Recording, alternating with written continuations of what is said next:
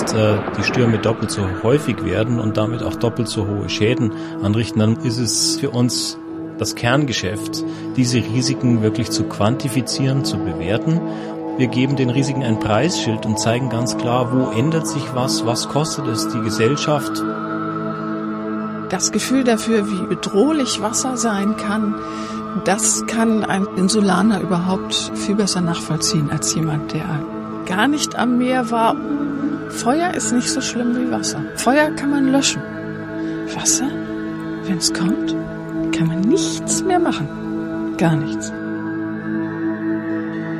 Sylt. Unser Bangladesch. Klimagau ganz nah. Die Männer und Frauen trippeln durch den großen Regen. Ein Feature von Anja Kempe.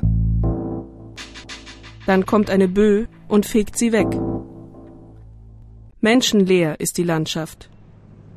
Doch der Landschaft macht das nichts aus.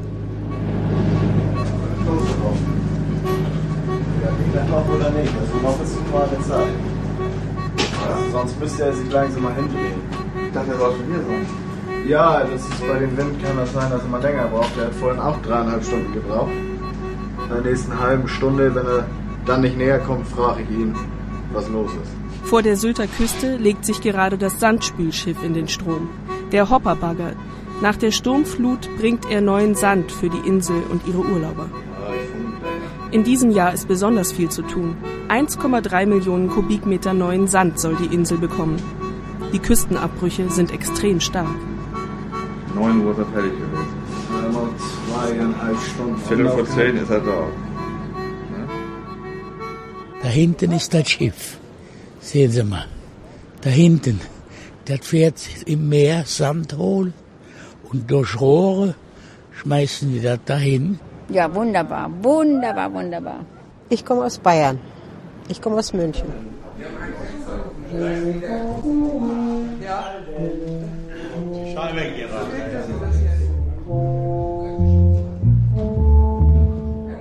Hinter den Dünen von Westerland im Gemeindehaus hält der Musikverein seine wöchentliche Probe ab.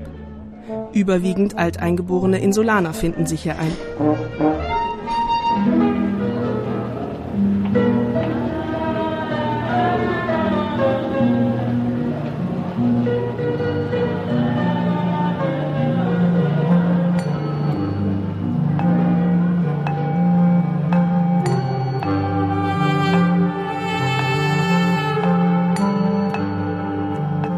24. November 2005. Die Regierung von Papua-Neuguinea entscheidet wegen der steigenden Fluten im Südpazifik, die Einwohner der Carteret-Inseln zu evakuieren.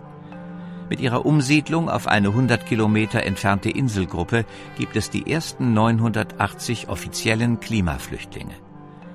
Im selben Jahr beantragt der viertkleinste Staat der Welt Asyl, die Inselkette Tuvalu im Pazifischen Ozean vor Australien. Die 11.000 Inselbewohner sind die ersten Menschen, die um Klimaasyl bitten. Australien weigert sich, die Migranten aufzunehmen. Am 21. September 2005 meldet die Tagesschau, dass mit dem großen Regen in Südindien und Bangladesch am Wochenende eine Sturmflut kam, dass etwa 100.000 Reisbauern angesichts hoher Flutwellen ihre Häuser verlassen haben, dass mehr als 4.000 Menschen vermisst werden das Augenzeugen von umhertreibenden Leichen auf dem Meer berichten. Bangladesch ist eines der dichtest besiedelten Länder der Welt. Auf der knappen Hälfte der Fläche von Deutschland leben 140 Millionen Menschen. Zehntausende sind im Herbst 2005 auf der Flucht. In der Genfer Flüchtlingskonvention von 1951, an der sich auch die Vereinten Nationen orientieren, werden Klima- und Umweltflüchtlinge nicht erwähnt.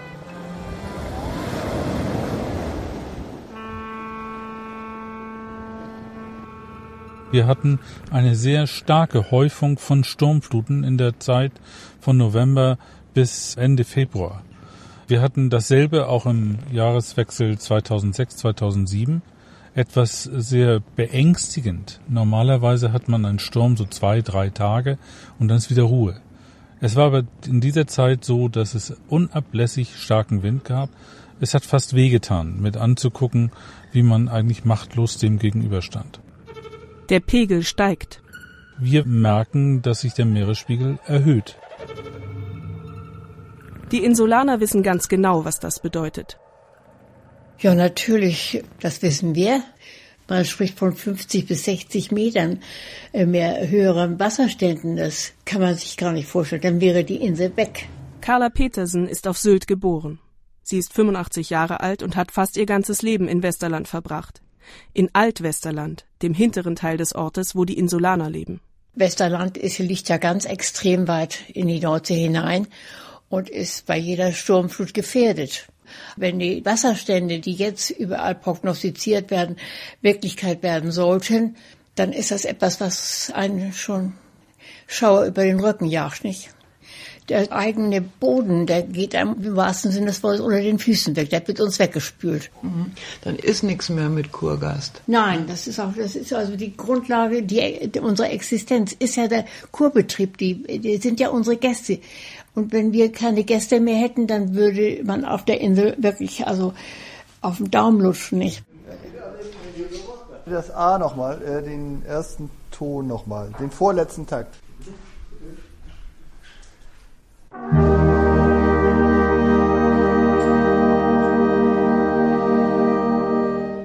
Der Westerländer Musikverein bereitet sich auf seinen Auftritt vor.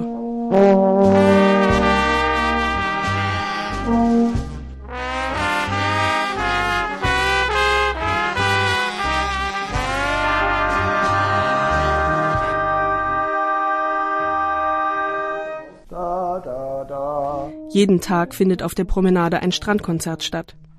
Es ist sehr beliebt bei den Badegästen. Immer sind alle Plätze besetzt. 700.000 Gäste finden sich jedes Jahr auf der Insel ein und die Prognosen für die nächsten Jahre gehen steil nach oben.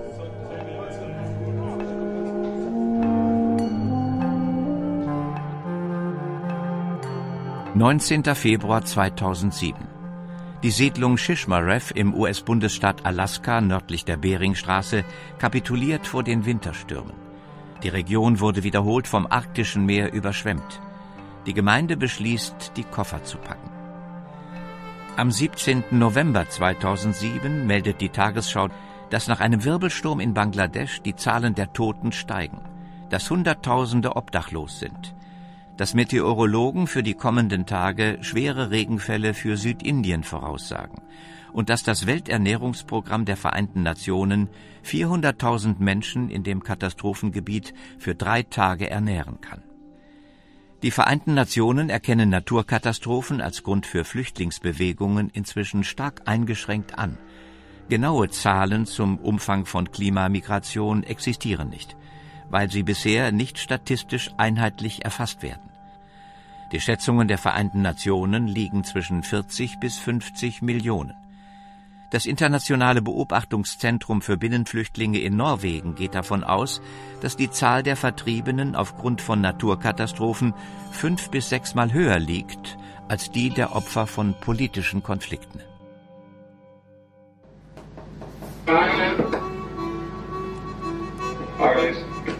Die Männer vom Küstenschutz sitzen in ihrem Baucontainer und warten auf das Schiff, das den neuen Sand bringen soll. Der hat ein, ja im Prinzip wie ein Staubsauger, da ist ein Stechkopf dran. Den lässt er einfach nur zu Boden und saugt sich dadurch Sand ins Schiff. Und wenn er fertig ist, dann kommt er eben wieder zurück. Und hier fängt er eben an, wieder den Sand mit Wasser zu vermischen und pumpt uns das dann an den Strand. Der große Hopperbagger hat sich vollgesaugt mit ganz frischem Sand aus der Tiefe des Meeres. 2000 Kubikmeter passen in seinen dicken Bauch hinein. Es wird jetzt ungefähr eine Dreiviertelstunde fahren, um hier an den Strand zu kommen und dann wird die Vorspülung wieder weitergeführt. Das dauert wieder eine Stunde, eine Stunde Sand laden, Dreiviertelstunde zurück und eine Stunde entladen. Kann natürlich auch mal Probleme geben mit dem Beladen des Schiffes, dass der Sand nicht der richtige ist, dass er nochmal eine neue Stelle suchen muss. Dann kann das natürlich etwas länger dauern. Der Hopperbagger kommt aus Dänemark, die Besatzung ist dänisch. Auf einem Bildschirm sehen die Männer in ihrem Container genau, was auf dem Schiff gerade passiert. Das ist die Entnahme, das rote. Das ist das Schiff und das ist der Status, was es gerade macht. Gelb ist Baggern, also Sand aufnehmen. Kann nicht mehr lange dauern, dann wird das, der gelbe Punkt zu einem blauen Punkt werden und dann geht es los. Ich habe überlegt, was dieses Schiff da draußen immer macht. Die holen Sand raus oder was, ne? Das ist die Frage. Das Schiff war vorgestern schon da, ne? habe ich noch überlegt, gerade eben wieder. Also ich muss sagen, ich war eigentlich enttäuscht, wie schmutzig das Wasser ist. Ja. Wenn der Meeresspiegel ansteigt, dann entwickelt das Meer in Ufernähe einen Sandhunger. Als Sandhunger bezeichnet man den Bedarf des Meeres für Sand. Wenn sich der Meeresspiegel gehoben hat, dann gibt es eine Tendenz dazu, dass im Uferbereich der Meeresgrund mitwächst. Und dann braucht er Sand. Professor Carsten Reise, Meeresforscher. Das Meer holt sich den Sand meist nicht aus sich selber heraus, sondern eben von den Ufern. Also dadurch gibt es Cliffabbrüche, werden die Strände abgetragen und über eine größere Fläche verteilt, damit Meeresoberfläche und Meeresgrund wieder den gleichen Abstand haben. Carsten Reise leitet den Sylter Stützpunkt des Alfred Wegener Instituts für Polar- und Meeresforschung. Die Außenstation befindet sich hier, weil die Insel sich als Frühwarnsystem für Klimakatastrophen eignet. Die Insel Sylt ist so weit in die Nordsee vorgeschoben, dass hier vieles deutlicher und markanter zutage tritt, auch früher zutage tritt. Was auf Sylt derzeit passiert, wird auch andere Küstenbereiche wenig später dann erfassen. Der Hauptsitz des Alfred Wegener Instituts ist in Bremerhaven. Die Wissenschaftler beobachten, wie sich der Klimawandel auf die Meere auswirkt. Neben dem Max Planck und dem Potsdam Institut für Klimafolgenforschung zählt das AWI weltweit zu den kompetentesten Adressen. Wir finden derzeit ein Auseinanderklaffen zwischen den Klimaszenarien und den schnellen Schmelzvorgängen in dem grönländischen Eis und in der Westantarktis, wo die Klimaerwärmung schneller voranschreitet, als das die globalen Klimaszenarien vorausgesagt haben. Durch die Erwärmung wird der Meeresspiegel unausweichlich steigen. Man hat das zunächst gedacht, das ist ein sehr langsamer Prozess, aber mit dem Abschmelzen von grönländischem Eis und in der Westantarktis wird es wohl doch viel schneller gehen. Und wir rechnen derzeit für die nächsten 100 Jahre mit einer Verzehnfachung der Anstiegsrate, wenn wir das mit den letzten 1000 Jahren vergleichen. Und damit sind ganz neue Verfahren notwendig, um eben noch ein Leben an der Küste sicher zu gestalten. Das Land Schleswig-Holstein ist vor kurzem dazu übergegangen, die Bevölkerung erst einmal wieder ins Gedächtnis zu rufen, dass sie in überflutungsgefährdeten Bereichen leben. Die Deiche galten immer als fest, aber jetzt, wo der Klimawandel zu einem beschleunigten Meeresspiegelanstieg äh, geführt hat, ist nichts mehr so sicher, wie es vorher war.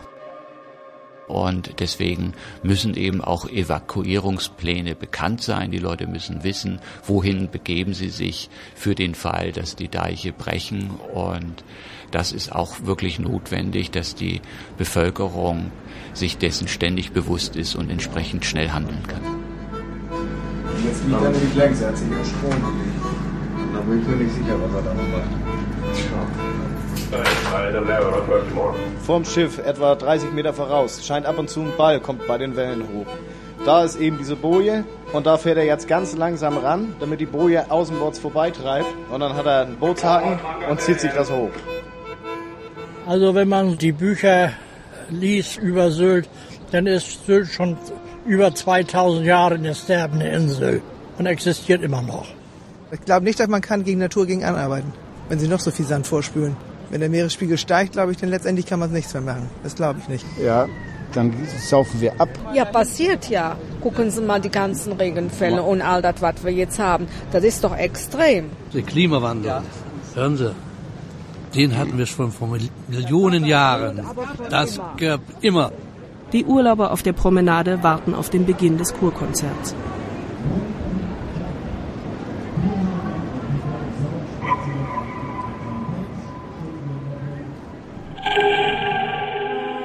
Mai 2019. Der UN-Weltklimarat warnt, die prognostizierten Szenarien seien erschreckend. Die Mittelmeerregionen sind wegen der starken Hitze im Sommer kaum noch bewohnbar. In Deutschland erreicht der Tourismusboom seinen Höhepunkt, insbesondere an den Küsten. Viele asiatische Pflanzen- und Tierarten haben sich in den milder werdenden Breiten- und Gebirgszonen ausgebreitet. Völlig unstrittig ist, dass es einen Klimawandel gibt. Die Streite in der Wissenschaft wie in der Öffentlichkeit gehen natürlich daraus, wie intensiv er sein wird. Hartmut Heinrich, Meeresgeologe. Wir haben ein paar sehr große Unsicherheitsfaktoren, über die wir sehr wenig wissen. Das ist einmal der Einfluss der natürlichen Veränderungen, die die menschlichen verursachten Veränderungen überlagern. Wie intensiv der Effekt ist, kann man im Moment noch nicht sagen. Es wäre jedenfalls verfehlt, wenn man daraus schließen würde, es wird schon nicht so schlimm.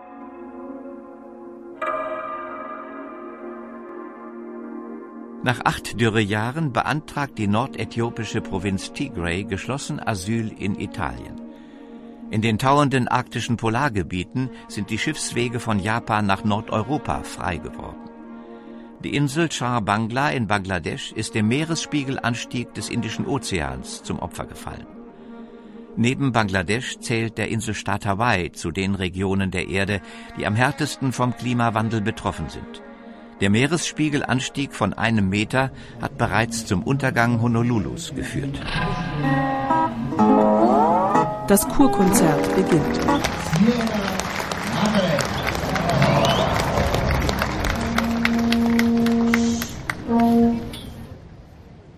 Die größten Neuigkeiten für uns hier in unseren Meeresgewässern ist die Beobachtung, dass wir auch sprunghafte Veränderungen beobachten. Der Meeresgeologe Hartmut Heinrich entdeckte bereits vor einigen Jahren in den arktischen Gletschern sprunghaft auftretende Phasen massiven Eisausstoßes. Sie wurden nach ihm benannt und sind als Heinrich-Events in die Klimaforschungsliteratur eingegangen. Ein Punkt ist, der eine sehr große Rolle spielen wird und noch unbekannt ist, ist das Verhalten von Grönland. Wir beobachten zurzeit, dass sich Gletscher vermehrt und schneller ins Wasser rutschen. Die Szenarien, die der Weltklimarat hat rechnen lassen, nehmen nur in Bezug auf Grönland das normale Abschmelzen des Eises, so wie wir es hier in den Gebirgsgletschern beobachten, in ihre Szenarien auf. Weil dieses modellierbar ist, das kann man mathematisch zurzeit beschreiben. Was aber nicht beschrieben werden kann im Moment ist, dass das Eis auch schneller ins Wasser gleiten kann. Man weiß, dass das passieren kann. Das ist während der letzten Eiszeit sechsmal passiert. Und es ist jetzt spannend zu sehen, ob wir dabei sind, diesen Prozess jetzt künstlich zu befördern. Das heißt, ob wir dazu beitragen, dass das Eis schneller ins Wasser rutscht. Wir wissen, wie schnell das in der Eiszeit gegangen ist, aber wir wissen nicht, wie schnell es jetzt ist. Wir wissen, was das für Folgen hat. Der Wärmetransport hier nach Europa wird unterbrochen und es kommt zu einer Verschiebung von Klimazonen weiter nach Süden und das hat Auswirkungen in Afrika, in Südamerika, in Neuseeland und das gibt dann wirklich ein globale Effekte. Im Hamburger Bundesamt für Seeschifffahrt leitet der Klimaforscher das Referat Physik des Meeres. Dadurch, dass wir Temperatur- und Salzgehalt- und Strömungsveränderungen registrieren, fühlen wir quasi den Puls dessen, was passiert. Diese Daten werden auch dringend gebraucht, um die Modelle für Prognosen und äh, Szenarien zu verbessern. Die Messmethoden müssen deutlich verbessert werden. Die amerikanische Grönlandforschung wendet 90 Prozent ihrer Mittel für die Logistik auf und im Prinzip nur 10 Prozent des Förderbetrages für das Forschen, so dass man da eine Relation bekommt, wo die Kosten bei der Forschung liegen und da Treibstoffkosten in Zukunft weiter steigen werden und Transportkosten, ist das ein kritischer Punkt in der Qualität der Beobachtung und in der Menge der Beobachtungen in Zukunft. Generell braucht er eigentlich nur, wenn, wenn schönes Wetter ist, braucht er zehn Minuten zum An Anschließen. Bloß jetzt eben bei den Wetterbedingungen ist es natürlich ein bisschen schwieriger. Aber eben sobald er den Koppelstück oben hat, kriegen wir eben einmal zu hören, da sagt der Dexmann koppelt, da wissen wir, er ist angekoppelt und dann, dann ähm, zieht der Dexmann sich die Leine hoch. Da ist eine Boje mit einem langen Schwimmseil dran, das zieht er sich hoch. Der fädelt das dann vorne in so, so einen Flaschenzug ein und dann muss das Schiff ziemlich genau gerade über dem Gummischlauch sein, was er sich hochziehen will, weil den kann er nicht schief, äh, schief hochziehen, sonst macht er was kaputt. Und dann zieht er sich das eben nach und nach rein.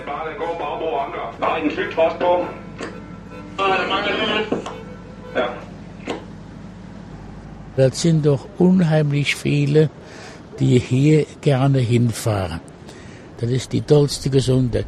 Das merken sie schon beim Schlaf. Dann haben sie viel besseren Schlaf. Ich komme jetzt zehn Jahre hier. Ja, eine wunderschöne Insel. Sind Sie denn auch Sylt-Fan? Ja, absolut. Wir kommen jedes Jahr, das ist Pflicht.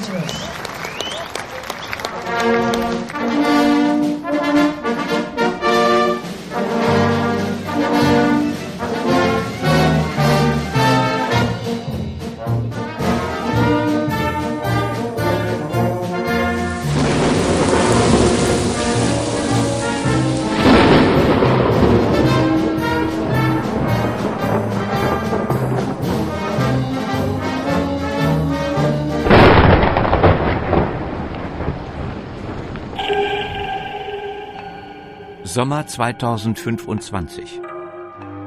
Indischer Ozean und Ganges haben weite Teile Südasiens unter Wasser gelegt.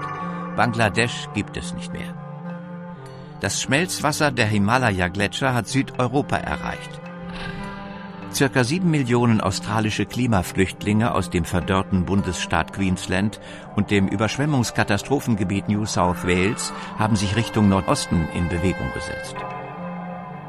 Die Zahl der Klimaflüchtlinge ist weltweit auf 75 Millionen angestiegen.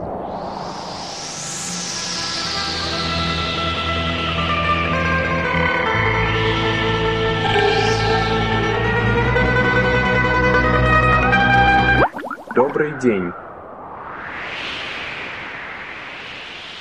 Es gibt ja ganz wilde Theorien, so in der öffentlichen Wahrnehmung. Man sagt, gut, im Jahr 2100, bis dahin könnten wir so ungefähr wissen, was passiert und dann ist mit dem Klimawandel zu Ende, dann haben wir wieder normale Verhältnisse. Nun ist natürlich 2100 noch lange hin und wir wissen wirklich nicht, was danach kommen wird. Man weiß ja nicht genau, wie stark der Meeresspiegel steigen wird. Da wird es sicherlich noch etliche Überraschungen geben. Wir Geologen sagen immer, vor der Hacke ist es duster. Da haben wir längst nicht alles berücksichtigt, was uns da noch über den Weg laufen wird. Es gibt ein maritimes Rumpelstilzchen, ein Meeresgott in der Sylter Sagenwelt, das ist Ecke-Neckepen. Und äh, das ist so ein, ein Meerungeheuer, der also auch Unheil über die Insel gebracht hat.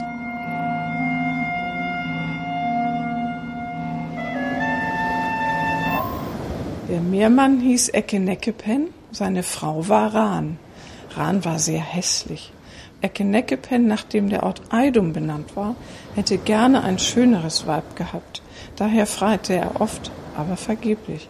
Vor Zorn vernichtete er Rantum und Eidum. Maria Gesine Thies, Kulturhistorikerin, Sylter Heimatmuseum.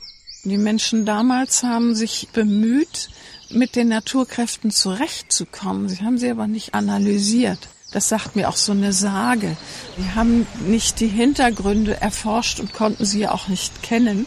Wir haben nur versucht, also mit diesen Unbilden der Natur zu leben irgendwie mit ihr zurechtzukommen. Ich greife mal ein paar Jahrhunderte zurück. Gefährdet ist zum Beispiel auch eine Sprache. Also Pellworm im 17. Jahrhundert gab es eine inselfriesische Strandersprache die zerstört worden ist, dadurch, dass alle ihre Benutzer ertrunken sind.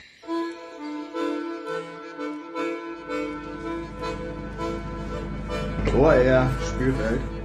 Uh, Tor, ja? Yes, um, it's a moment too windy for you, or what happens? No, no, we're still loading. We'll come with an unload in uh, one hour or so. Yes, okay. Unten am Westerländer Hauptstrand haben die Männer in ihrem Container ein Problem mit dem Sandspülschiff und dem Wind. Also wenn der Wind noch mehr zunimmt, dann muss Abbruch gemacht werden. Dann legt er sich in ein Entnahmefeld, schmeißt einen Anker weg und dann warten die eben, bis Wind nachlässt. Ab sechs bis sieben wird das kriminell. Dann sagt er selber, bevor er sich was kaputt macht, legt er sich raus und wartet ab.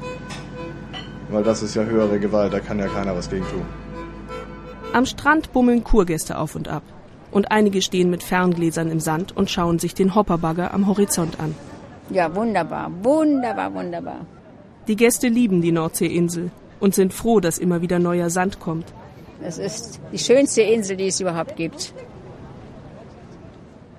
Hier sehen wir massiv schon Auswirkungen des Klimawandels.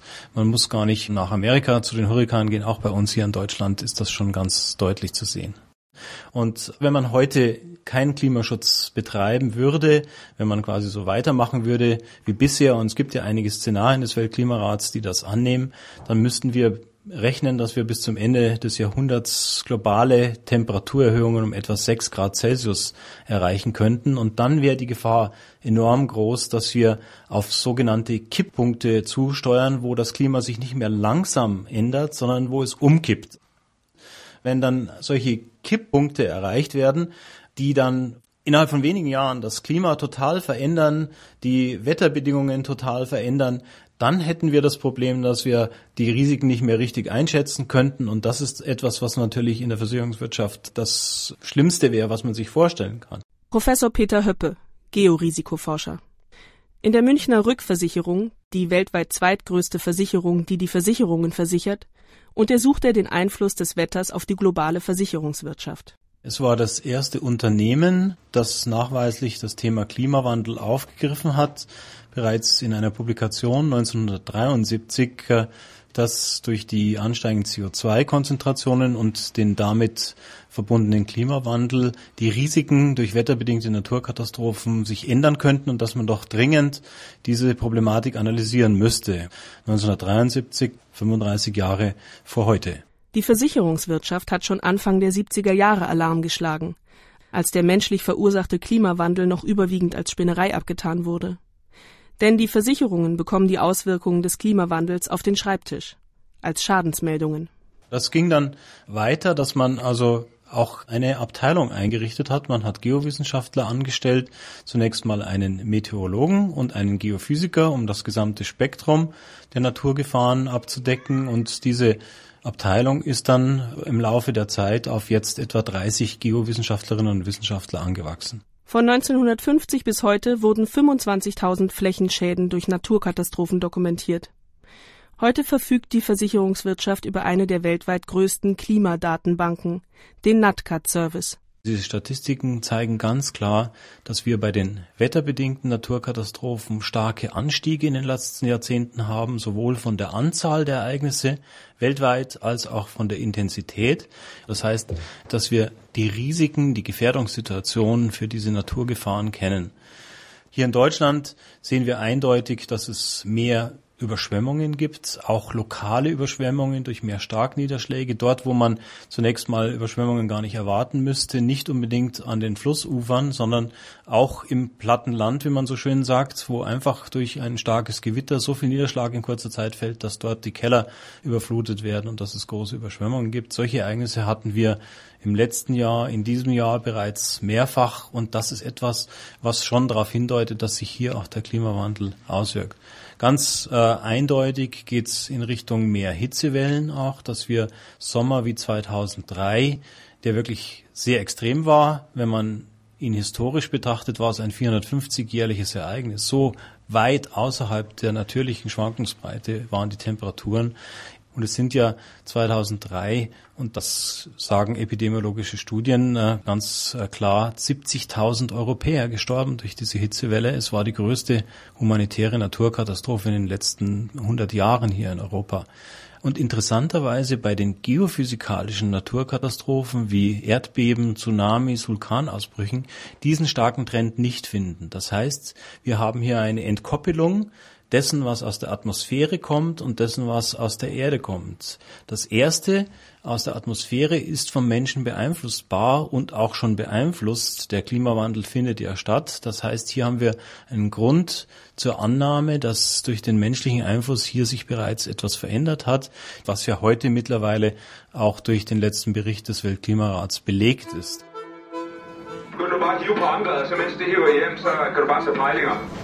Ja, jetzt fährt das Schiff ran.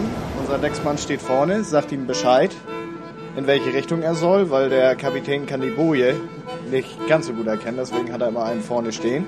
Der dirigiert ihn jetzt dahin. Jetzt fängt er zum Beispiel an, sagt ihm der Backbordanker, der soll gleich raus, weil er sich auch immer einen Anker rausschmeißt.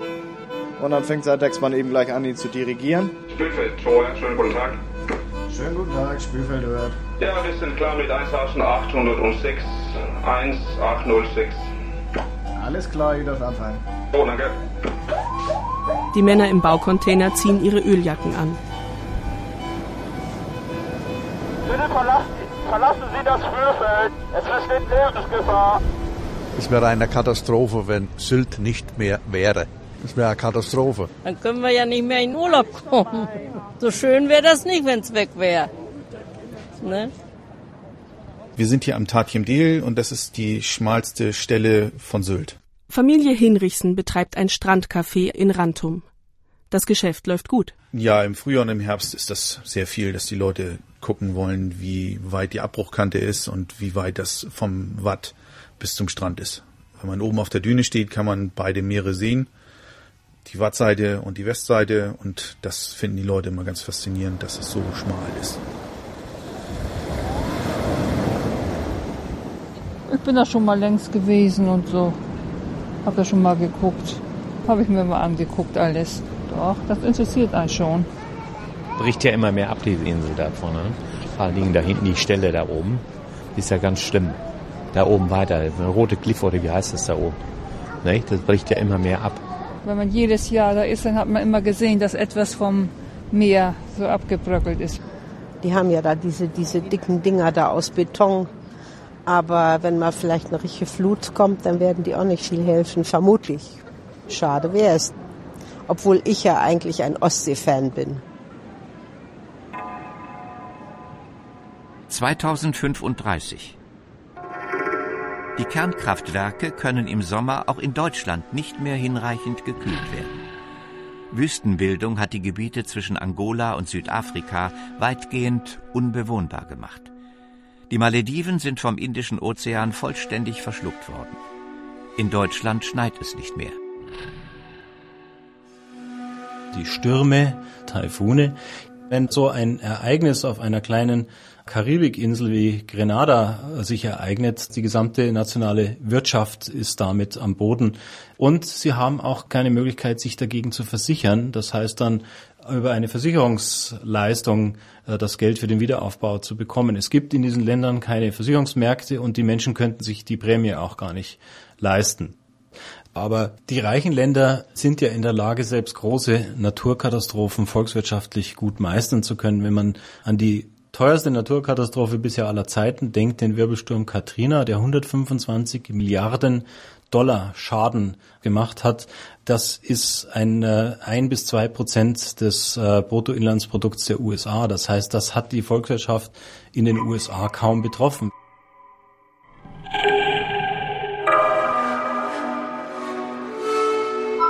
In den USA wird den Küstenregionen Floridas und den Überschwemmungsgebieten in New Orleans am Mississippi River von den Versicherungen die Schadensdeckung verweigert. Kalifornien ruft den Trinkwassernotstand aus. Nach UN-Angaben ist die Existenzgrundlage von mehr als 1,2 Milliarden Menschen gefährdet.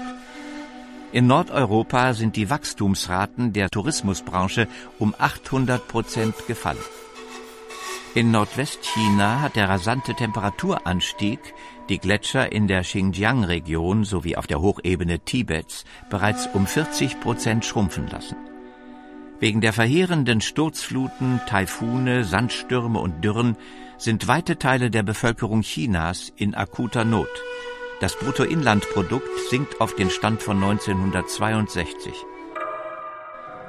Das Büro des Hohen Flüchtlingskommissars der Vereinten Nationen rechnet mit einer chinesischen Massenabwanderung.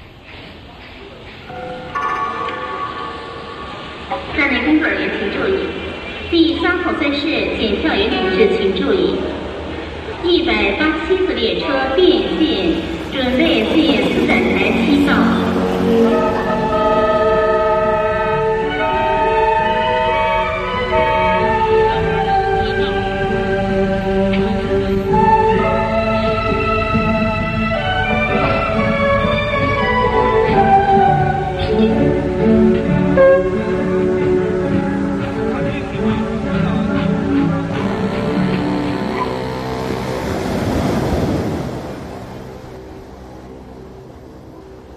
ein ganz wichtiger Faktor, der dafür sorgt, dass die Schäden durch Naturkatastrophen immer weiter steigen, ist die Tatsache, dass immer mehr Menschen zunächst mal auf dieser Erde leben, aber auch immer mehr Menschen in gefährdeten Regionen leben. Eine stark gefährdete Region ist die Küste. An einer Küste gibt es sehr viel stärkere Stürme als im Land. Es gibt Sturmfluten, die große Schäden verursachen können. Küsten sind teilweise Tsunami gefährdet. Das heißt, Küstenregionen sind besonders äh, vulnerabel, besonders empfindlich, auch natürlich gegenüber dem Meeresspiegelanstieg durch den Klimawandel. Und das ist mittlerweile so, dass immer mehr Menschen an Küsten oder in Küstennähe leben möchten. Zurzeit ist es so, dass etwa ein Zehntel der Menschen auf dieser Erde in einem Streifen von der Küste bis etwa fünf Kilometer inland leben, ein Drittel innerhalb der ersten 50 Kilometer von der Küste und zwei Drittel innerhalb von 300 Kilometern von der Küste. 15 der weltweit 20 größten Städte sind Küstenstädte und liegen teilweise in Regionen, die sehr flach sind, das heißt sind besonders stark von Sturmfluten und auch vom Anstieg des Meeresniveaus betroffen. Ein äh, gutes Beispiel ist Florida mit einem enormen äh, Bevölkerungswachstum nach wie vor, trotz der vielen Hurrikane. Florida hatte 1920 100.000 Einwohner, jetzt sind wir bei etwa 17 Millionen Einwohner. Und äh, der Trend hält nach wie vor an. Und da ist es natürlich die Aufgabe, hier etwas gegenzusteuern. Das heißt, den Leuten klar zu machen, welches Risiko sie eingehen, wenn sie ein Haus zum Beispiel an einer hurrikangefährdeten Küste erbauen. Vielleicht wird das langfristig auch dazu führen, dass dann vielleicht weniger Menschen gerade in der ersten Reihe an der Küste stehen wollen, weil eben sie ganz klar durch dieses Signal der Versicherungsprämie auch erfahren, dass das Risiko sehr hoch ist. An den Sylter Küsten stehen überall Hotels. Das waren keine Insulaner. Ein Insulaner hätte das nie gewagt. Das wäre, wäre undenkbar gewesen. Die Fremden waren die Mutigen und haben ihre Hotels direkt hinter den Dünen gebaut, nicht? Die gesamte Bebauung, die in Westerland die Westseite ausmacht, wurde von Auswärtigen ausgeführt. Die hatten mehr, mehr Mut, die hatten auch nicht das Fürchten so gelernt wie die Westerländer selbst, nicht? Und die Badegäste, die haben noch gar kein Gefühl dafür. Die wissen auch nicht, dass diese Häuser mal eines Tages in Gefahr sein könnte, nicht? Hier befinden wir uns jetzt in dem Bereich Hörnum und Hörnum stellt die südliche Begrenzung der Insel Sylt dar. Hier können Sie sehr gut erkennen, dass die Stürme des vergangenen Winters sehr viel Sand abgetragen haben und dadurch sind diese Bunkeranlagen, die Sie jetzt hier sehen, die aus den letzten Weltkriegen stammen, freigespült worden. Stürme und erhöhte Wasserstände haben einen 10 Meter hohen Bunker freigelegt. Die Grasnarbe, die man da jetzt noch sieht, die, die war oben drauf und mehr war hier vom Bunker nicht zu sehen. Die Hörnum-Otte ist Naturschutzgebiet. Eine schwer ledierte Idylle. Dieser Bereich wird nicht besonders geschützt, sondern wir lassen sich das so entwickeln, wie die Natur das gerne möchte. Und wie möchte sie das gerne? So wie sie es tut. Das funktioniert insofern gut, dass hier keine Menschen wohnen im Bereich der Otte und es sich lediglich um ein Naturschutzgebiet handelt. Und das ist auch der Grund, warum wir hier keine Sandverspülung machen. Wir müssen erst dann reagieren, wenn die Otte so weit abgetragen ist, dass die Ortslage von Hörnum gefährdet wird. Und das haben wir jetzt gerade festgestellt, dass das äh, in sehr langen Zeiträumen erst sein wird. Die Sandvorspülungen enden im Bereich des sogenannten Querwerks, an dem wir uns gerade eben befunden haben. Wir können nicht viel Geld ausgeben, um jetzt hier ein Naturschutzgebiet zu schützen. 2050.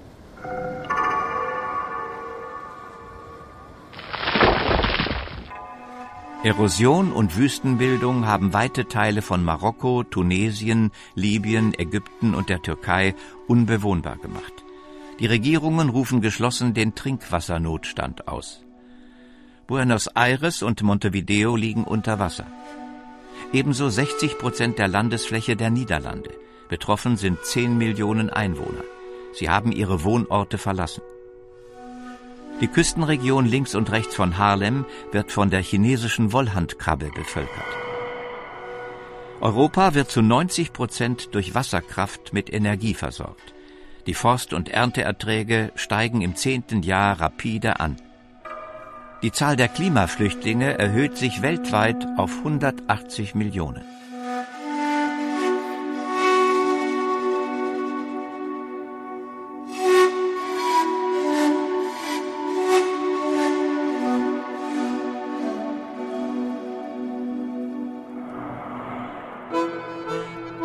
Am Sylter Strand fließt Sand. Wir haben also ein Sand-Wasser-Gemisch, 70% Wasser, 30% Sand. Das Wasser läuft wieder ins Meer zurück, der Sand bleibt liegen teilweise, geht auch teilweise ins Meer und dann beginnt der ganze Ablauf nochmal von vorne. Und das geht 24 Stunden am Tag, sieben Tage die Woche, Tag und Nacht. Oben an der Brüstung der Promenade nehmen die interessierten Kurgäste an dem lebhaften Treiben teil. Wir lieben die Insel ja so, die ist ja so wunderschön. Es wird doch traurig, ne? Wenn die plötzlich nicht mehr da ist, kann man sich gar nicht vorstellen. Halten Sie bitte den Abstand.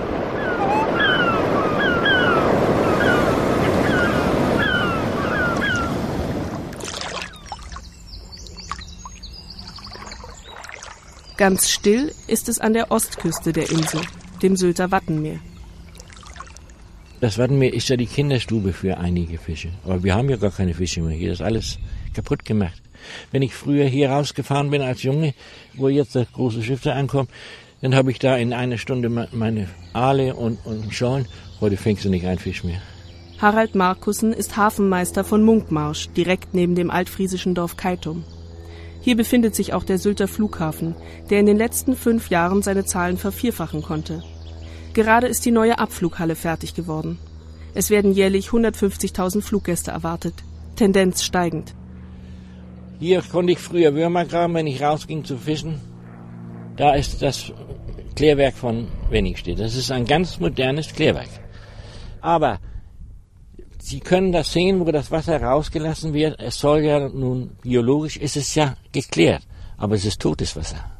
Und die ganzen Würmer, die jetzt in diesen Flächen lagen, das ist, das ist nicht mehr. Weiter hinten ist das Kampner Klärwerk. Weiter oben ist, ist das Klärwerk von, von List. Auf diesem kleinen Fleck der Dreck von, von 100.000 Leute. Ganz nah am Wasser sind hier die Baustellen großer Hotels zu sehen.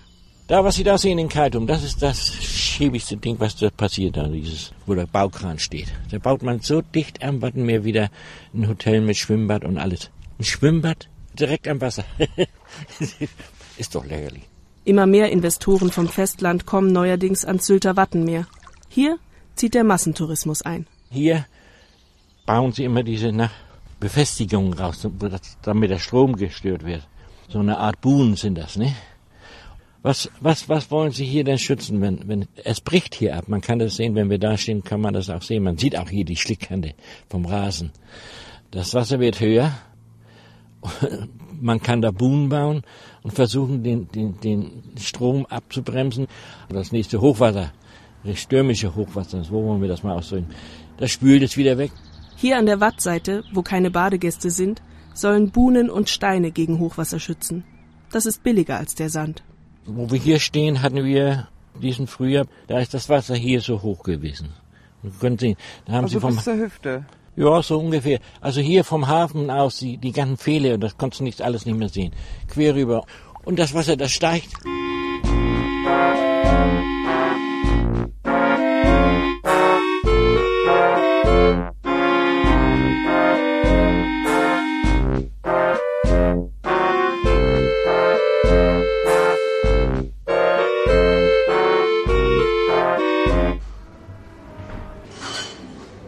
Jetzt ist der Punkt, wann kippt das Ganze? Hajo Feikes, Hotelier. Seine Familie ist seit Mitte des vorigen Jahrhunderts im Sylter Strandhotelgeschäft. Vielleicht äh, denkt ja sogar die Landesregierung so, die Insel Sylt, die erwirtschaftet so viel Steuerkraft, äh, da können wir ja noch viel mehr rauspressen. Und indem wir da noch mehr Betten reinbauen lassen oder noch mehr Investoren sozusagen auf die Insel locken, damit noch mehr aus diesem sogenannten Flaggschiff Sylt sozusagen, in, Schleswig-Holstein ist das ja ein, ein Flaggschiff, dieses, dieses Sylt, was hier liegt. Denn die gleiche Landesregierung, die das jetzt sozusagen verlangt hat, dass eben mehr Investoren auf die Insel kommt, zusammen mit dem Kreis hier und die auch dafür gesorgt hat, dass es eben in List ein größeres Hotelobjekt mit 380 Betten, in Hörnum eine größere, ca. 500 Betten, dann sind etliche andere Sachen da, insgesamt also rund 1500 Betten, Hotelbetten wohlgemerkt. Und das ist für diesen gewerblichen Hotel Full-Service-Bereich sind es fast 50 Prozent mehr, als es bis jetzt sind. Und das widerspricht dem, was die Landesregierung 1974 in einem Gutachten festgestellt hat, dass die Insel eine maximale Begrenzung von Menschen von 100.000 ertragen kann. Diese Zahl haben wir inzwischen bei weitem überschritten. Schluss aus.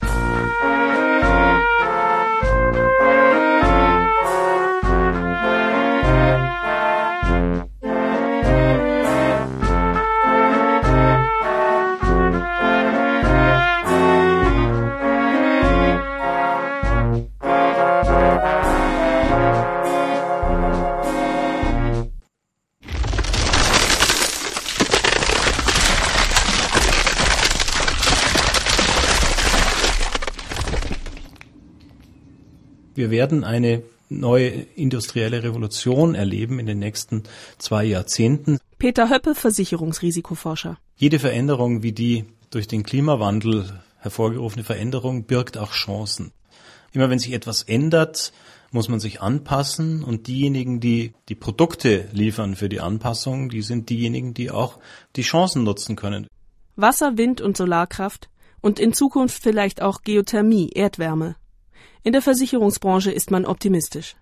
Da werden sich sehr viele Chancen ergeben, Chancen für die Hersteller der Anlagen, für die erneuerbaren Energien, aber auch Chancen dann für jene, die Finanzprodukte liefern, die Banken, die Versicherungen, die dann Risiken übernehmen. Wenn Sie jetzt an die Geothermie denken, dass man auch eine Fündigkeitsversicherung zum Beispiel abschließt, weil es ja nicht ganz sicher ist, wenn man eine teure Bohrung setzt, ob die auch erfolgreich ist, ob auch dieses heiße Wasser, das man erwartet, gefunden wird. Aber das geht noch sehr viel weiter, dass man eben auch aus den Regularien, die mit dem Klimawandel zusammenhängen, wie dem Kyoto-Protokoll, auch Produkte entwickeln kann. Das Kyoto-Protokoll ermöglicht Investitionen in Entwicklungsländern zur Verminderung von CO2-Emissionen. Also ich sehe das durchaus von der wirtschaftlichen Seite gar nicht negativ. Es gibt auch eine ganz neue Studie, die das Bundesumweltministerium in Auftrag gegeben hat. Sie wurde durchgeführt am Potsdam Institut für Klimafolgenforschung und dem Fraunhofer Institut in Karlsruhe. Diese Studie hat untersucht, wie sich denn die Meseberg-Beschlüsse, also die ambitionierten Klimaschutzbeschlüsse, die dazu führen sollen, dass Deutschland 2020 40 Prozent weniger CO2 emittiert als noch 1990, wie die sich volkswirtschaftlich auswirken. Und überraschend kam kam heraus, dass diese Beschlüsse ein Wachstumsmotor für die Volkswirtschaft sein werden. Das Bruttoinlandsprodukt wird aufgrund dieser Beschlüsse in den nächsten Jahren bis 2020 um 0,7 Prozent mehr wachsen und es wird 500.000 neue Arbeitsplätze geben.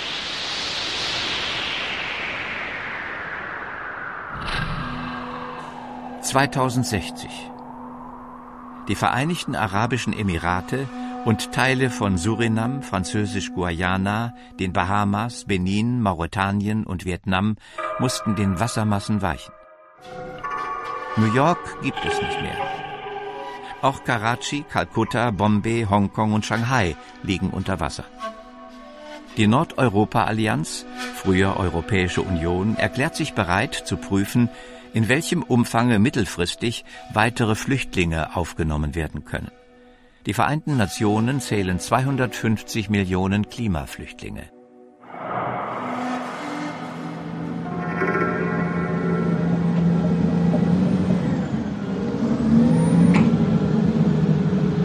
Nun mache ich mit der Raube, schiebe ich das Profil ein, das hier hin soll. Am Badestrand der Sylter Westküste wird der neue Sand mit der Planierraupe verteilt. Also ich schiebe den Sand voraus, damit wir ein nächstes Rohr anbauen können. Das ist zwölf Meter lang, also muss ich um zwölf Meter jetzt die Strecke vorausschieben. Das gestaltet sich bloß gleich ein bisschen schwierig, weil der Sand irgendwie ein bisschen wenig ist. Es war kein toller Sand, den er gebracht hat, der ist so schnell weggelaufen. Dieser schwarze Sand, der läuft immer so weit weg. Also der läuft in jede Ritze rein. Der gelbe Sand hingegen bleibt da liegen, wo er ist. Und dann hat man wenigstens ein Sandberg, nach dem man schieben kann.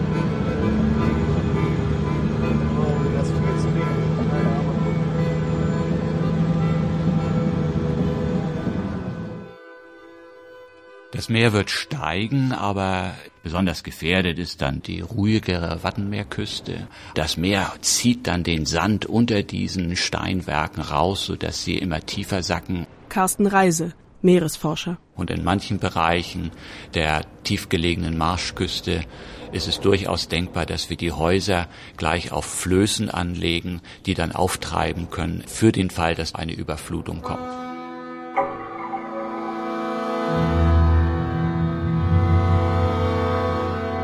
Also ich glaube, Sylt hat ein ganz anderes Problem. Das kommt nicht von der Wasserseite her, sondern von der Landseite. Hartmut Heinrich, Meeresgeologe. Was wir ja schon sicher feststellen beim Klimawandel ist, dass zum Beispiel die Mittelmeerregion im Sommer unerträglich heiß wird. Stellen Sie sich vor, die 40, 50, 60 Millionen Menschen, die zurzeit im Sommer im Mittelmeerraum Urlaub machen, der Hälfte davon wird es zu heiß und die kommen an Nord- und Ostsee. Wir werden uns damit abfinden müssen, dass äh, viel mehr Menschen hier in dieser Region Urlaub machen wollen, weil es einfach klimatisch erträglicher ist. Es wird dem einen oder anderen nicht gefallen. Also mit der Bedille ist es dann hin.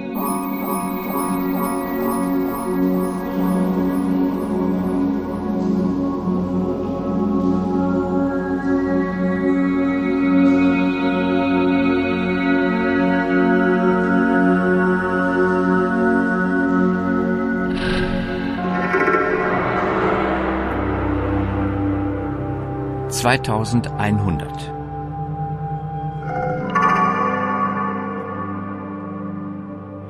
Der Tourismus ist weltweit kollabiert. Die industriellen Zentren der Weltwirtschaft haben sich weitgehend in Geisterlandschaften verwandelt. Die Vereinten Nationen schätzen die Klimamigranten global auf 800 bis 900 Millionen. Wohin mit ihnen?